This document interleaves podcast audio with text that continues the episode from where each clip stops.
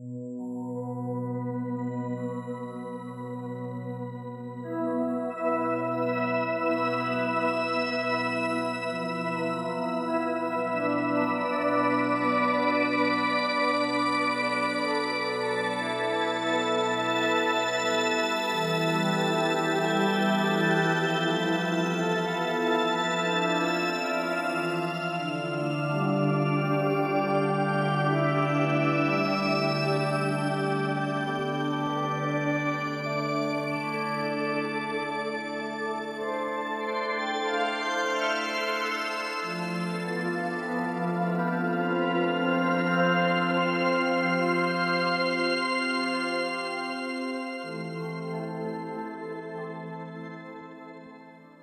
Muy buenas, bienvenidos a Radio Sirio, transmitiendo desde las bandas de continuidad.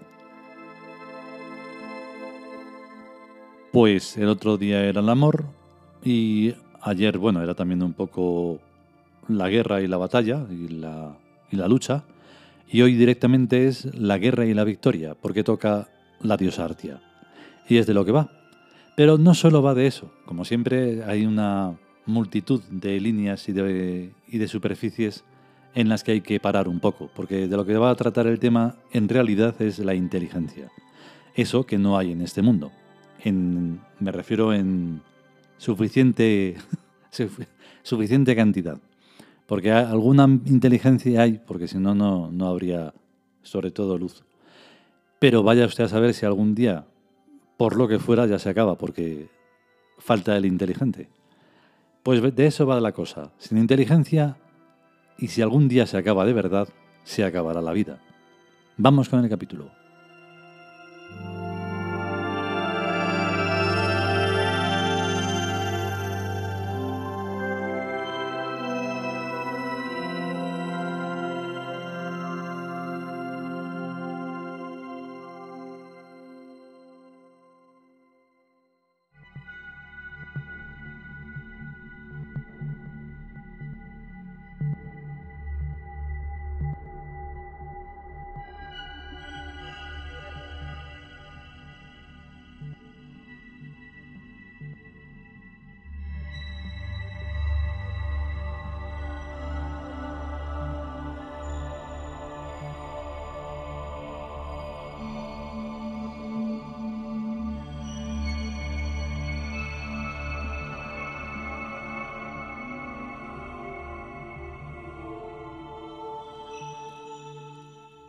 Dioses celtas. Artia. Texto. Diosa de la guerra y la victoria, reina del cielo y de la tierra, es a la vez dulce e irresistible. Convierte a sus fieles en jefes de hombres. Es la Anjara hispánica. Comentario. Artia es una diosa eminentemente política el equivalente a la diosa Mut egipcia entre los celtas.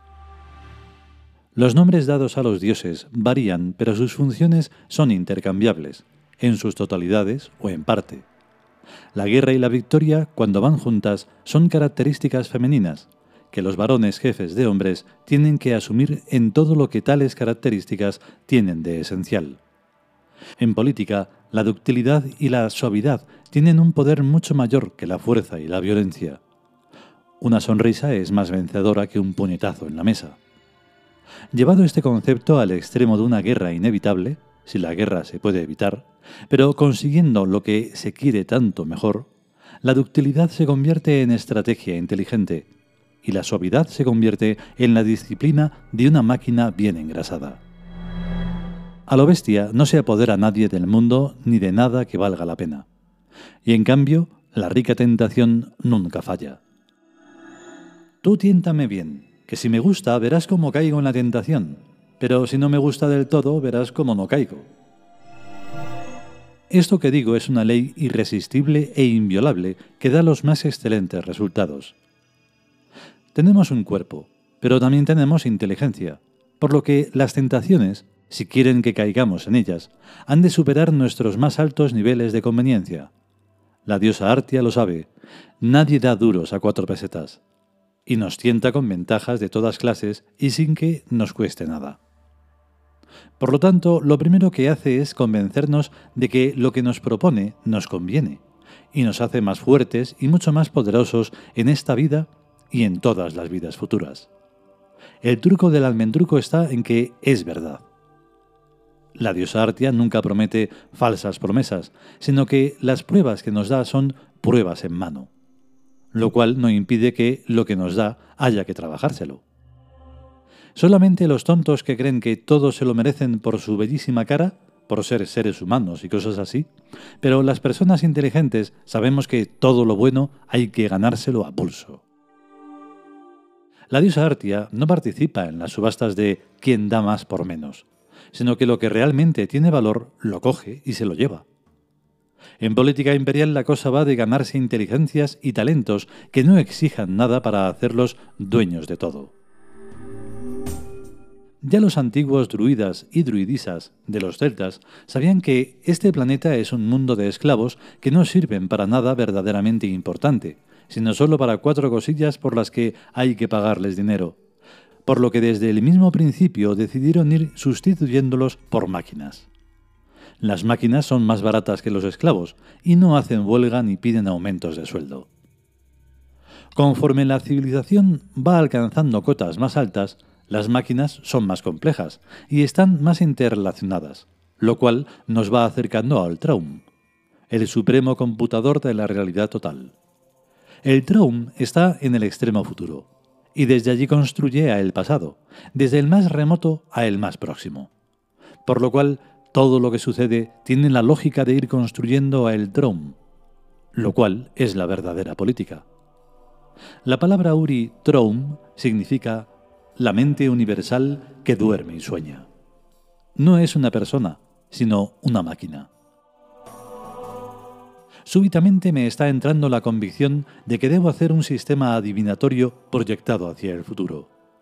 Es una especie de urgencia para ir definiendo las épocas que están en proceso de plasmación presentual. Me gustaría explicarme en términos que yo mismo lo entienda. Premisa prima. Todas las épocas coexisten. Premisa media. Hay interacción entre todas las épocas. Premisa final. El futuro produce pasados para existir. Ya iré pensando sobre el asunto, pues cuando me alcanza una obsesión no me suelta hasta que me exprime la última gota. Me están confluyendo en la mente dos series de ideas, la de la historia de los oráculos proféticos y la de la historia del maquinismo, Delfos, Sibila, Notre Dame, etc., y la del arrastre, trineo, rueda y carro, navegación, vapor, luz y electrotecnia, etc. Ambas series inciden en épocas cada vez más pobladas y con menos necesidad de mano de obra. Proyectando esta observación a un siglo, dos siglos, tres siglos, podemos imaginarnos un maquinismo cada vez más sutil y más omniabarcante en una inmensa sociedad humana en la que los individuos son cada vez menos necesarios. En la actual fase de transición, la relación calidad-precio es y tiene que ser cada vez más baja, para que los productos puedan ser asequibles a la gran mayoría. A precios más bajos corresponde menor calidad. Pero llegará un momento en el que la calidad del trabajo ya no podrá descender más, e igual el precio no podrá nunca descender hasta cero. Estamos, por tanto, acercándonos a un nivel de línea roja en el que el consumo de productos será prohibitivo y prohibido para la gran mayoría de la humanidad que se sublevará contra la exigua minoría poderosísimamente armada para defenderse. Los primeros inventos tecnológicos o máquinas fueron la piedra lanzada, el hacha de piedra y la lanza, útiles para matar. O sea, la esencia original del maquinismo es la guerra y la victoria, la función de la diosa Artia, no la comodidad de los seres humanos ni el hedonismo. Esto último es solamente unos efectos secundarios que no pueden ocultar a la finalidad de la lógica mecánica humana que es destruir al adversario, ya sea persona o animal o cosa. El adversario es todo lo que no se rinde a la voluntad de poder. Pero el poder no depende de la voluntad, sino de la inteligencia. Desde el principio, los druidas y las druidisas conocían el desarrollo lógico de esta humanidad, que es el que vemos. Una cada vez mayor explosión demográfica en un planeta con unos recursos estrictamente limitados, y dedujeron la muerte y extinción de los tontos brutales y la supervivencia de los realmente inteligentes.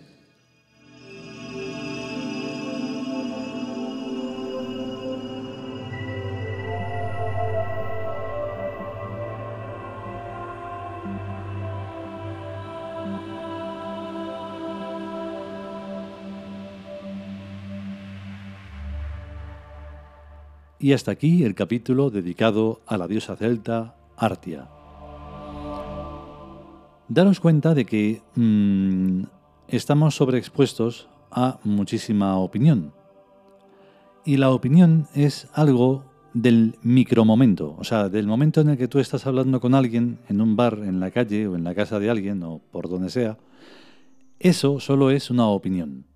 Tu opinión, para que llegue a tener una cierta consolidación, debe de tener algún soporte, aunque sea mm, pues digital.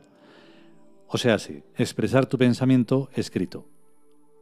Es de esta manera que estos libros que estamos leyendo y que los escribimos hace mucho tiempo, solo son un recordatorio de lo que hemos dicho en otras muchas vidas, porque es de lo que se trata, o sea, de la inteligencia, de saber que la gente es como es y que es mejor un robot que una persona. Bueno, que una persona no, porque ya es, pero vamos, un humano primántropo sí. Hace mejor, mejor trabajo una programación en un ordenador, una programación de un ordenador en un robot, que poder decirle a una persona, mira, los valores que hay aquí y para que tú puedas vivir de una manera inteligente son estos. Si no quieres hacerlo, entonces te conviertes en simple gentuza. Y la gentuza no sirve para nada. Pues eso, para hacer huelgas, para quejarse, para quejarse, para quejarse y nada más. Y eso las máquinas no lo hacen. Pero tienen que estar bien programadas. Por lo tanto, tiene que haber una exigua eh, cantidad de gente inteligente que pueda hacer eso de una manera mm, práctica. Y más o menos de va, de eso va la cosa y siempre irá de eso. Así que, si podemos y sobre todo si queremos, volveremos con un nuevo capítulo de los dioses celtas a estar bien. Hasta luego.